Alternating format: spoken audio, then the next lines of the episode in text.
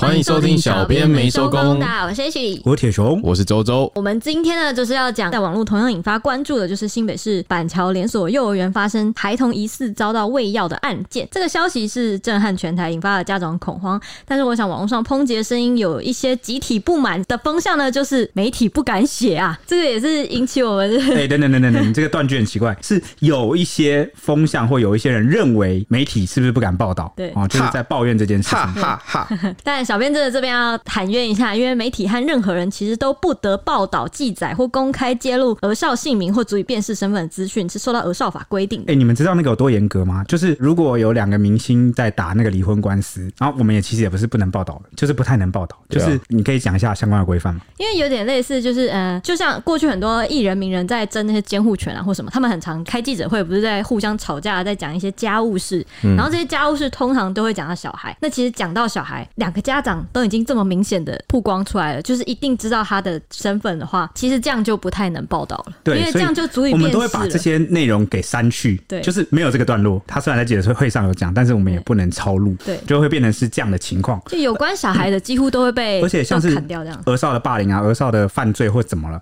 那种类似这种，哦，我们连他的这个大家应该有看到，就是我们都会说什么北部某知名高中，什么中部某国小，我们都连这个县市顶多只能揭露到县市，但是呢，我们也不能讲这是哪一间学校发生的事情，因为儿少法真的很凶啊，就是很严格，而且媒体只要犯了或什么那种越罚越重，然后都是百万这样在起跳，然后还会公布你的负责人姓名啊等等的，就是保护未成年孩童。有时候像社会事件啊，假设小孩子是被害人，我们也不能露出他的任何的画面，就算他是加害人，我们也不能。对对对对。对对对对。对，总之都不能足以辨识都不能啊。然后住处什么也不能，像其实最著名的案子有两个，我觉得蛮能给大家一个初步的想法，一个就是那个巧巧哦，然后跟那个后来王力宏的官司，其实我们都也是砍了很多啊，或是有很多东西其实都当下真的都不能写，就报道出来之后，结果马上就撤掉，对对对，发现不合规范。对，而且你们还记得吗？就是王力宏那时候不是就是那个他老婆公布的那一段监视器影片，对，我记得那个后来也是被俄少的那个相关的那个团体有来单位有来信，有来信啊，因为那个好像算是揭露他们的住处，所以就是住处啊、衣服啊、父母啊这些其实都不能写，也不能露出。对对对，所以王力宏事件后来可能大家没找到，不是因为我们 就是不能报了，还是干嘛的？单纯就是儿少法规定了。那这起案件呢，是新北市板桥某私立幼儿园被爆出疑似有教职员为儿童施药，然后就引发了社会的哗然。那幼儿园中班教师啊，被三名家长控告涉嫌以药物喂食幼童。那检警获报之后就调查，因为就有家长在四月起就发现说，他们的孩子回家以后啊，精神就恍惚，然后有嗜睡等情况，而且还会易怒。然后还会自残，就这些行为都陆续的发生。家长就是去问小朋友啊，一问才知道是这个老师啊有调制一个不明药水，然后诱导这些小朋友去服用。那他们就带小朋友去医院检验，那分别有三名家长各自前往验药，那其中两名孩童结果出炉，就是分别是巴比妥，就是一个四级毒品，还有苯重氮基碱残留。那医师就有说，这个孩子要是长期服用含有安眠药的药物，不但会影响中枢神经，恐怕会影响身心的发展。就这两个都是类似安眠助眠的药物的成分。嗯、那就是家长就认为幼保员疑似由园长去授权，然后喂食幼童就是不明的药物，所以吓得他们就马上通报处理。那于是家长就陆续啊，就带着小孩子去就医检验。截至录音时间大概六月十六号的凌晨，实际就医人数共二十九名儿童，留尿液去检查就是苯巴比妥。那卫福部就公布结果，显示说这二十九个人去验啊，有二十八个人是阴性，一个人是检验中。那其中一名幼童虽然苯巴比妥呈现是阴性，却检出助眠管制的药物就是很微量，苯二氮平类就是 BZD，那还在查证当中。不过这个实际就医人数这个部分是另外卫福部开设免费提供大家去检验的东西，所以用实际就医来就是分别，就是一开始是有八个人验出微量，就是这八个人跟这个二十九人是。分开的，嗯，就是是另外的。那这边也想谈一些感想啊，就是呢，我们前面就是跟大家说明了儿少法它的这个限制很多。那大家有没有觉得很奇怪？哎，所以现在随着这个社会关注程度升高，哎，怎么好像原本不能报道、不能揭露的某些细节，哎，不是说好侦查不公开吗？然后你看，最后我们媒体就变得能够揭露了。所以这个其实对我们媒体来说是个常态，就是大家还不关注这事情的时候，那受到一些种种法规的限制，我们不能报得太详细。但他如果上升到另外一个层面，对他如果上升到整个社会都很关注恐慌，然后呢，他有必要资讯被进一步揭露的时候，通常政府机关、公家机关就会比较睁一只眼闭一只眼，或是比较放宽。那所以你看，媒体有时候我说媒体某些辛苦是辛苦在，就是你必须游走在一些灰色的地带，就是哎、欸，原本不能讲在板桥，只能讲新北市，要现在我可以讲到板桥了，然后我可以讲到这个家长是怎么样去验出来，然后呢，老师疑似怎么样喂药物。因为你想想看，假设你是家长，全台湾的人哦、喔，那你根本就不知道到底是哪一家发生这种事情，需要资讯，对你很需要这个资讯，说是不是我的小孩子幼儿园发生事情了，那我才能确保我的孩子是安全的。我记得儿少法还有一个最主要的一个算是条款嘛，就是放宽的条款标准。这件事情如果是公家机关去介入处理披露的话，就是他主动出来说明，对他主动出来说明的话，你是可以在就可以报道了。对，你可以在自律范围内，也是要一个范围内去写出来。我们只能先把小声音放大，对，所以这要循环了吧？就是对啊，民众关注，我们呃媒体先揭露一个初步的讯息，然后呢，受到了民众的关注，然后呢，逼着国家机关政府出来回应之后呢，他回应就愿意去揭露更多细节，因为他去揭露就是合法的。然后媒体在报道，我们在报道，然后我们在报道的同时，然后我们在发挥我们的职能去问那个政府相关单位或是负责人说，我需要你揭露更多细节，我们去追问他，去访问他，又让他必须再揭露更多，这大概是一个这样的去追查，然后民众看了就安心一点。嗯，这真的叫大众传播啊，就是帮大众传播给大众需要知道的事情。好，反正呢，接下来讲到一下时间轴，因为大家蛮关心说为什么在新北市政府的处理方面这部分蛮受到关心的。后续因为也连带了牵扯出一些政治的攻防吗？类似啊，因为大家可能一开始就是有掀起一些政治的涟漪啊，因为这个新北市市长是侯友宜嘛，他已经被提名为提名为国民党总统的这个参选二零二四，所以他的这个处理的态度啊，跟这个处理的方式就很受到外界关注，尤其是对手阵营啊，政治对手也在关注这件事情。好，反正呢，这件事情的时间轴就特别的跟大家用时间轴的方式来报告一下。一开始呢是在四月底的时候，应该说最近到了六月，有家长就指称说。他在四月底其实就已经透过一九九九专线跟市长信箱通报了新北市市政府，但是没有获得回应。好，接着时间来到五月十二号，那幼稚园园方呢以租约到期为由，将于七月底结束营业，所以现在这个当事幼稚园是已经要结束营业的状态了。接着呢，事件就在五月中旬的时候爆发了。五月十四号的时候，三名家长前往新北市政府警察局海山分局报案，指称说就读某幼儿园的子女呢，今年二月到四月间呢有情绪易怒而且自残的行为，声称是遭到老师喂食药物，而且有不当体罚等等的问题。到了五月十八号呢，警方就前往幼儿园跟赵姓园长，就是家长是提告赵姓园长，所以他们警方是前往这个赵姓被告的住家搜索，然后扣回了监视器追查，并以伤害要事法等四个罪嫌将这个园长给送办。送办。对，然后检方就预支他两万元交保。新北市那个时候就是刚刚说的，我们报道的算是我们的报道的第一篇啊，就是新北市教育局那个时候出面回应，证实说园长已经被停职接受调查。但如果事件属实的话，最重可以裁罚六十万，并通报全国不适任教保服务人员系统，将这个老师终身列管，不得担任教保服务职。到了六月二号呢，受害家长在立委的帮忙下出面召开记者会，质疑市府是消极作为。那六月五号的时候，新北市教育局出面表示说，全案将配合检警侦查，并启动道园检验专案，提供药检服务。因为幼儿园要关门了嘛，就是要结束营业，所以其实有很多有很多学生已经转校还干嘛了。那他们就教育局就前往直接道园去帮所有的家长就提供服务，这样让你们检验这样子。那六月八号的时候，算是事件的一个转折点吧。第一个发生的就是新北市教育局取得检方同意。其实事件应该是从这边开始有点算爆开啦，因为一开始我们不是说吗？很多东西不能揭露。其实这一次这个新北市教育局也是在取得检方同意之后才能够公布这个个事情，说其实这个里面有八个人验出微量药物反应。这个整个幼儿园就读有六十七名幼童中，然后总共有二十八人接受裁剪，总共就是八人验出微量药物反应，就是这个苯巴比妥的药物反应。那这八个人分散在不同的班级，包括有园长的小孩。他的体内都有残留巴比妥等等的药物，用来安眠镇定。因为违反幼儿教育及照顾法呢，这个幼儿园是被废止设立许可执照，而且裁处十五万元。新北市是紧急安置这些学童。接下来呢，检方就发动了第二波的扩大搜索，兵分了九路去搜索幼儿园园长跟七名幼保职员的住所等等，查扣了文书记录啊、手机啊、电磁记录等等的证据。那园长跟五名被告都被约谈。不过这件事情因为疑点重重啊，包括监视器画面从四月就消失了，那清查。园内老师的诊断记录呢，也没有请领相关药物的处方签。那到底药物是哪里来的呢？还有第二点就是，现在还有爆出说扣留的手机内呢，有不少对话都已经被删除了，这些疑点都蛮多的啊。为什么？为什么就是开个幼儿园需要这样子啊？我不太懂。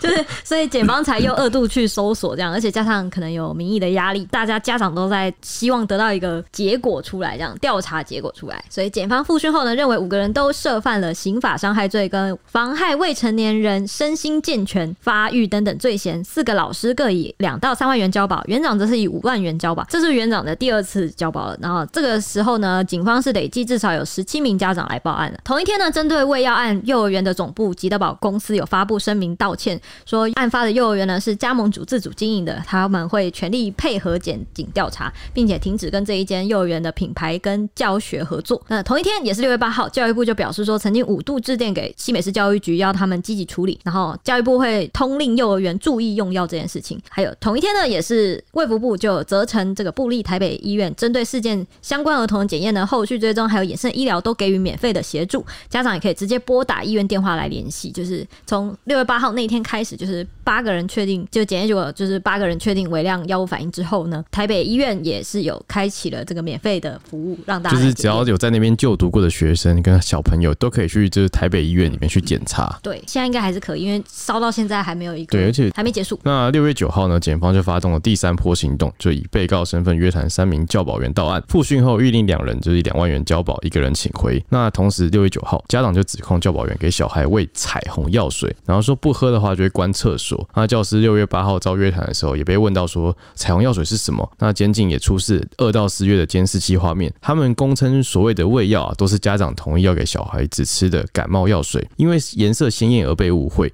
而且家长都有签同意书，就是园方拿出同意书和看诊单就当做证据，经检视后啊，没有发现可疑之处。那家长就反驳啊，他们就说这个东西即使有签名，那也是普通的喂药单，并非同意书，更没有要老师喂食孩童，这是巴比妥。那同样是六月九号，市长侯友宜就以不公开的方式与家长见面，然后两度鞠躬道歉。然后卫生局长陈润秋也出面表示说，八名幼儿被检验出微量的巴比妥残留，但是否与胃药有关，尊重检方侦办来认定。但某些支气管的药物、肠胃药都会有微量的苯巴比妥，只是由于这个八名小朋友被验出微量反应，所以分别有四名是在六月五号裁检，然后其余四名是家长自行裁检。那时间大概是落在五到六月之间。考量这个小朋友他们会有代谢的问题。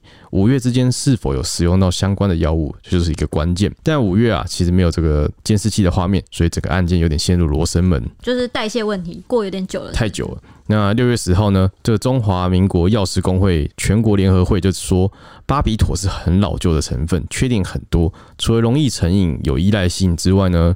使用的时间越长啊，剂量也要跟着增加。现在好的药越来越多，包括这是副作用都少很多，因此医生也不太喜欢使用含巴比妥成分的药品。若未经医师看诊就给处方药，恐怕已经违法了。那六月十一号，新北市就公布有八名幼童的血液检验结果，这八名幼童血液中苯巴比妥都属于微量。那卫生局就说，感冒药及止痛药还有镇静药物都可能有苯巴比妥的成分。那警方就说，目前报案的人数总共有二十一人。那同样是在六月十一号，就是。侯友谊也再度与家长进行座谈会，反正就是针对幼儿园的案件，新北市政府教育局啊，应该都是有，就是在学校有一直发起座谈，要一对一跟家长会谈，听他们的诉求。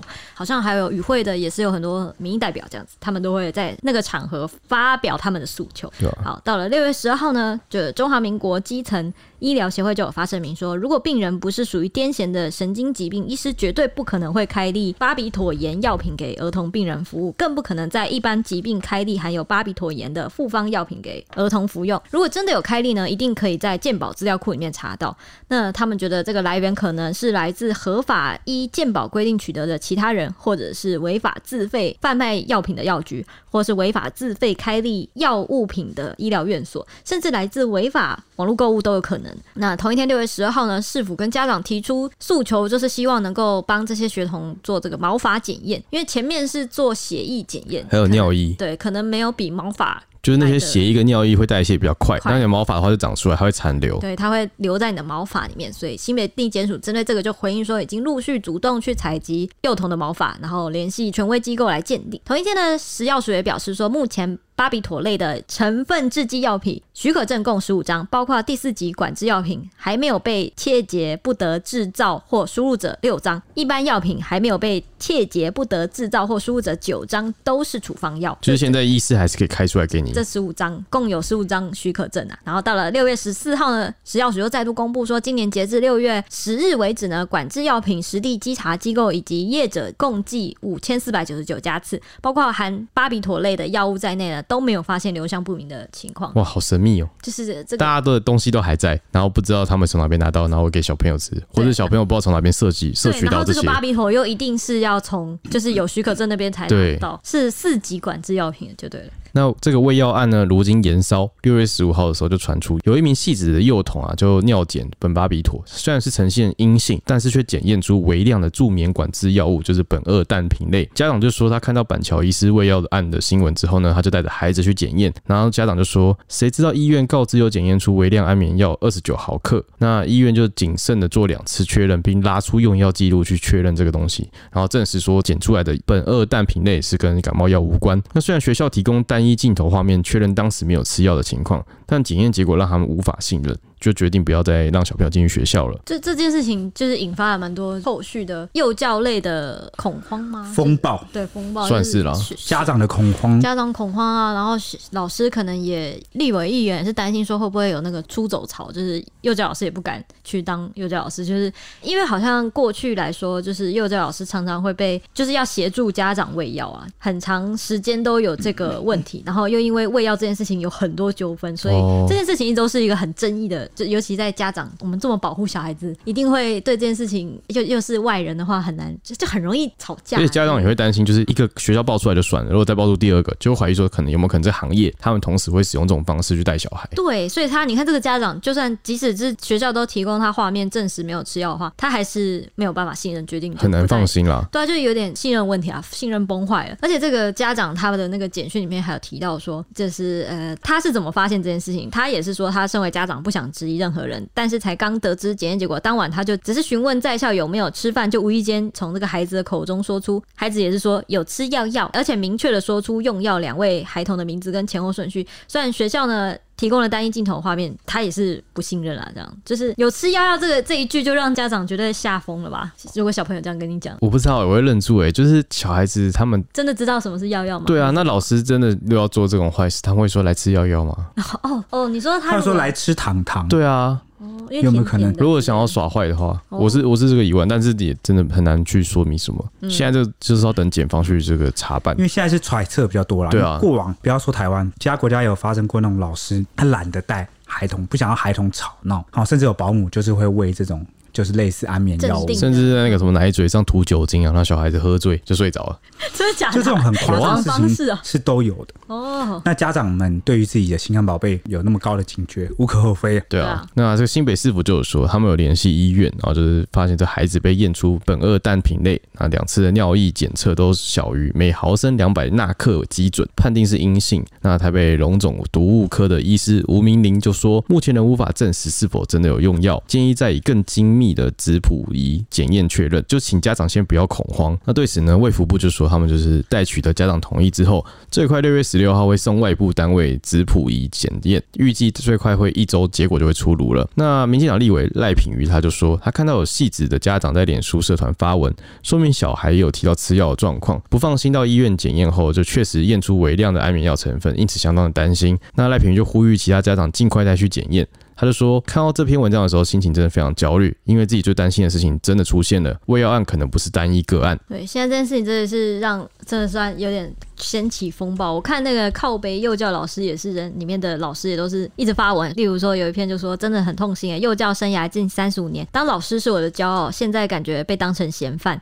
老师们都不要帮忙喂药了，停止喂药。看来就是幼教业应该是蛮常接受到家长请求帮忙。喂药。就毕竟家长就是小孩子，假设感冒啊，家长都在上班，当然是请你帮忙喂一下。对，但但这这后续就衍生出了这个，像这个幼儿园就直接就社会的信任崩塌了。嗯，然后幼儿园也直接没了，就是社会信任又减少了一点。对啊。因为像我表哥他有小孩，我就看到他在脸书也分享这则贴文，然后就说什么，就是他会很担心、害怕孩子离开他的视线之后，然后就是孩子如果被喂药，他根本就完全注意不到。对啊，而且如果是这种就是那种像感冒糖这样的东西，绝对不会注意。对啊，就是为人父母会担心小孩子，我觉得就是合理啊。那现在。现在就是真的事情，大家就先不要恐慌，等就是检方他们去调查厘清，然后这个检验结果出炉之后，再看看是不是真的是这个幼儿园个案的问题。但到细致都有，真的，所以才会引发了一波讨论。这个细致的好像也是吉德堡嘛？哦、呃，都是同一个集团，就对了。对啊。那在这一集的最后呢，我还有特别想要感谢的一位，就是来自澳洲的粉丝，因为好像国外的有一些五星评论或者是留言，它是出不来，我们这边看不到，一直被挡掉。对啊，好像一直被吃掉。那我们有一位粉丝叫 Sophie 嘛，对不对？嗯，Sophie。然后他是住在澳洲，然后他其实来留言好几次了，但是都一直被吃掉。我们一直都没看到，嗯，后来他终于就是私讯我们小编，然后跟我们讲，就是 IG，所以就是如果有遇到类似情况的朋友们，你的留言如果没有被念出来，欢迎你来私讯我们。对，对对对，那因为他那系统很迷啊，对，那个 那系统很奇怪，就是有些人留那个五星评论，他之后不久后就被吃掉。那我们如果没有及时看到，或者是有些在国外的朋友，他就莫名其妙的吃掉。你如果重新按五星，你可能会覆盖你原来的留言。对，像刚刚那个顺着念是爱死，你其实现在就已经不见了。对啊，现在是不见的状态。我们是有截图才。因为这个 Sophie 她非常非常用心，非常认真，我觉得有必要。感触蛮多的，把过去三者他投稿的这个内容念出来，然后也当做是一个推荐。如果还没有听过那几集的朋友，大家可以去听听看。嗯，好，那那几集也算是小编蛮用心，我觉得还录的呀还行，还算有把我们的心声一些事情表达出来，希望大家可以去聆听。这样，根据截图呢，Sophie 小草他在二月二十四号就已经留言给我们五星评论，但我们没有看到他的标题是太喜欢你们啦，害我潜水潜点点点点点看不到后面了。他说我是人在澳洲的 Sophie，因为德妈从去年开始收听你们的节目，一直都很希望，虽然人在澳洲还是能用这样的方式关心台湾的种种，能让我感觉情感始终联系着台湾这片土地。非常喜欢跟我一样是天秤座的铁熊说话很磁性的声音，逻辑的分析和新闻和见解，每一次都感觉非常的认同，也非常喜欢 H 可爱又爽朗的笑声。而且我超级认同你说职场不是幼稚园，没有义务要耐心又好声好气的教导小老弟小老妹们。在澳洲当经理的我超有感，人太好，教仔细了还被嫌啰嗦，说我强迫症还。是控制狂，教少了又说为什么不说，好像一副理所当然的样子。另外，周周和蔡西不好意思，没有特别记住你们的声音和口头禅，但是每次都很认同你们说出自己的感受和分享哦。周周是周周是之，是这 周周。没关系，我们就是快乐儿童在旁边的附赠品。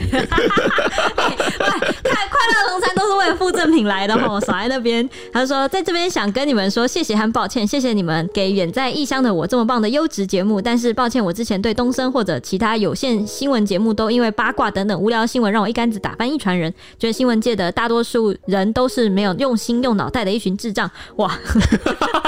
我怎么就又念出来骂了我自己？不会，我不认同，所以不是我。啊，我但是我知道错了，我错了。你们真的很优秀，也很认真在坚守你们的岗位，知道判那个道德标准观念。希望有更多这样子有原则的新闻媒体继续做新闻，也把这样好的正确的观念和立场分享给更多的台湾人哦。附注太喜欢你们了，陪伴我度过开车从偏远小镇到墨尔本这漫长的六个小时，每个月跑至少两三趟。哇，开六个小时哎，那等于是从台北开到台南、高雄，高雄对对对，差不多就垦丁了吧？他说，哎，每个月他至少跑两三趟哈，还好我还有很多库存可以慢慢听。你们辛苦了，新年快乐哦！为什么我的五星评论一直没有成功？好希望你听到你们念呐、啊，是我不会操作吗？我是第一次在 Podcast 留言，二零二三年一月五号，好哇塞，所以他成功留言的时间二月多，对，成功留言时间跟他真正留言的时间又差了一个月，真的很抱歉，我们先怪 Apple 吧，反正他不会夜配我们。好，然后接下来他是对于就是零五一九这个交通的话题就是很有感。他说分享给小编们，澳洲待十年，今年过年回去，真的觉得台湾交通好可怕。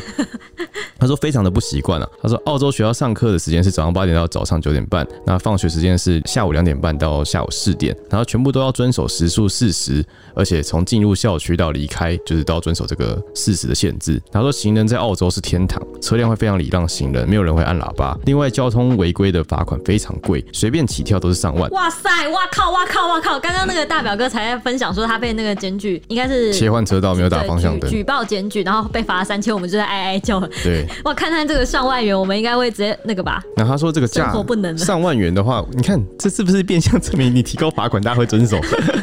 上万元真的生活不能的，绝对不能被罚，真的不能哎，你要格外小心，然后都慢慢开，不能违规。对啊。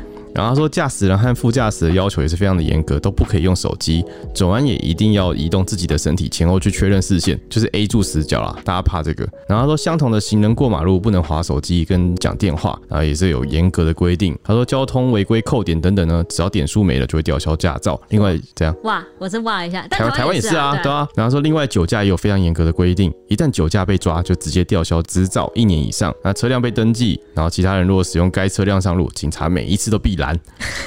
很赞哎，然后说确认这个驾驶人非当时被吊销执照的那一位驾驶，然后罚款是一万六千元啊，不不是当事人也要被罚哎，就是那个车就不能上路哦哇，是吗？车也直接让你拜拜啊。有可能，有可能哦。对，因为这部分我们不太了解啊，因为澳洲的也可以在语义是这样，对，也可以再跟我们解释一下。嗯、然后说等执照恢复，车辆会被要求加装就是吹气的装置，车辆才可以发动。就是你在开车前可能要先吹，看你有没有酒驾，就是酒精锁啦。嗯，台湾也有，台湾就是酒精锁。对，他说这个东西要维持至少两到三年，那每次开车都要吹气，确认没有喝酒就零酒精才能发动。啊，发动后每半个小时开车中还要吹气。对，这现在台湾也是这样，半个小时就要吹一次哦。对，现在台湾好像也是这样。你你那个酒驾如果有记录要在上路，好像都是这样，而且好像要车子要跟就一样，驾驶人要是、嗯、要你要是你的名字的样子。哇哦！然后说这个装置会发出声音，不然就是会会熄火，就是你半个小时没有吹的话。然后这个确保驾驶整段路都未违规，每三个月还要去规定的车行把装置记录输出上传，然后给警察单位去做记录，然后付款维持这个装置，所以是要付钱的。台湾也是这样。嗯、对，他说这样每三个月持续至少两年，然后所以酒驾在澳洲是非常麻烦的，加上澳洲没有这么多公共交通，这是很严格的惩罚。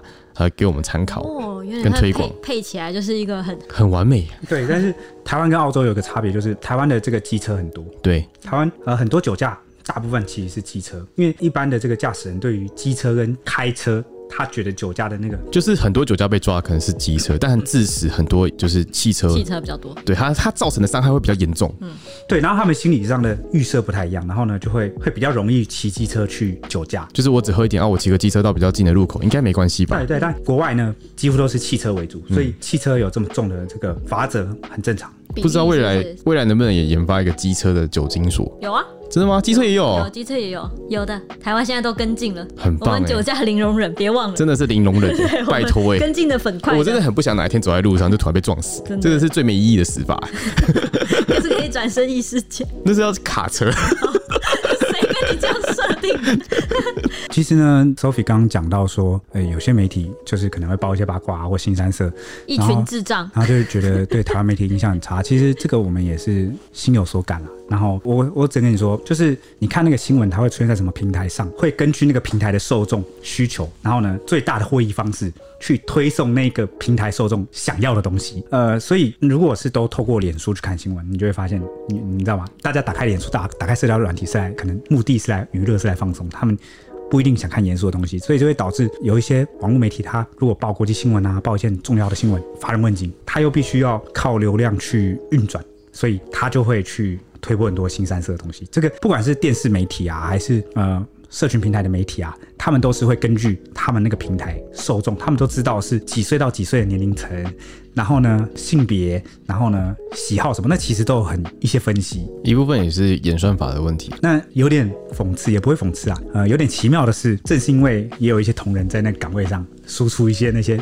群众需要的新闻吗？算新闻，对。然后呢，也养活了我们小编美收工这个团队，让我们有机会跟资源来试着做做看这种哦，我们去单一探讨比较深入的主题的这个内容。嗯、所以你看，有的时候就是要先吃饱饭，你才有办法让大家看到我们媒体工作者真正的。我觉得这是一个商业媒体的一个枷锁，就是你会先被钱所困扰，然后你要有足够的钱了，你才有办法去做更深度，你才能跑新闻，你才有办法去养那些记者去跑新闻啊，去采访啊。那些都很花钱，所以在这边，呃，我也想感谢说，不管是在哪一个媒体岗位上认真工作的人，然后他其实都环环相扣啦，也都帮到了我们。像在 Parkes 这个平台，我们就很有幸可以遇到 Sophia，或者是像现在正在听的这些听众，你们愿意来听这些比较深度探讨的内容。以上就是这一集的节目啦，我们下一次再见，拜拜，拜拜。拜拜。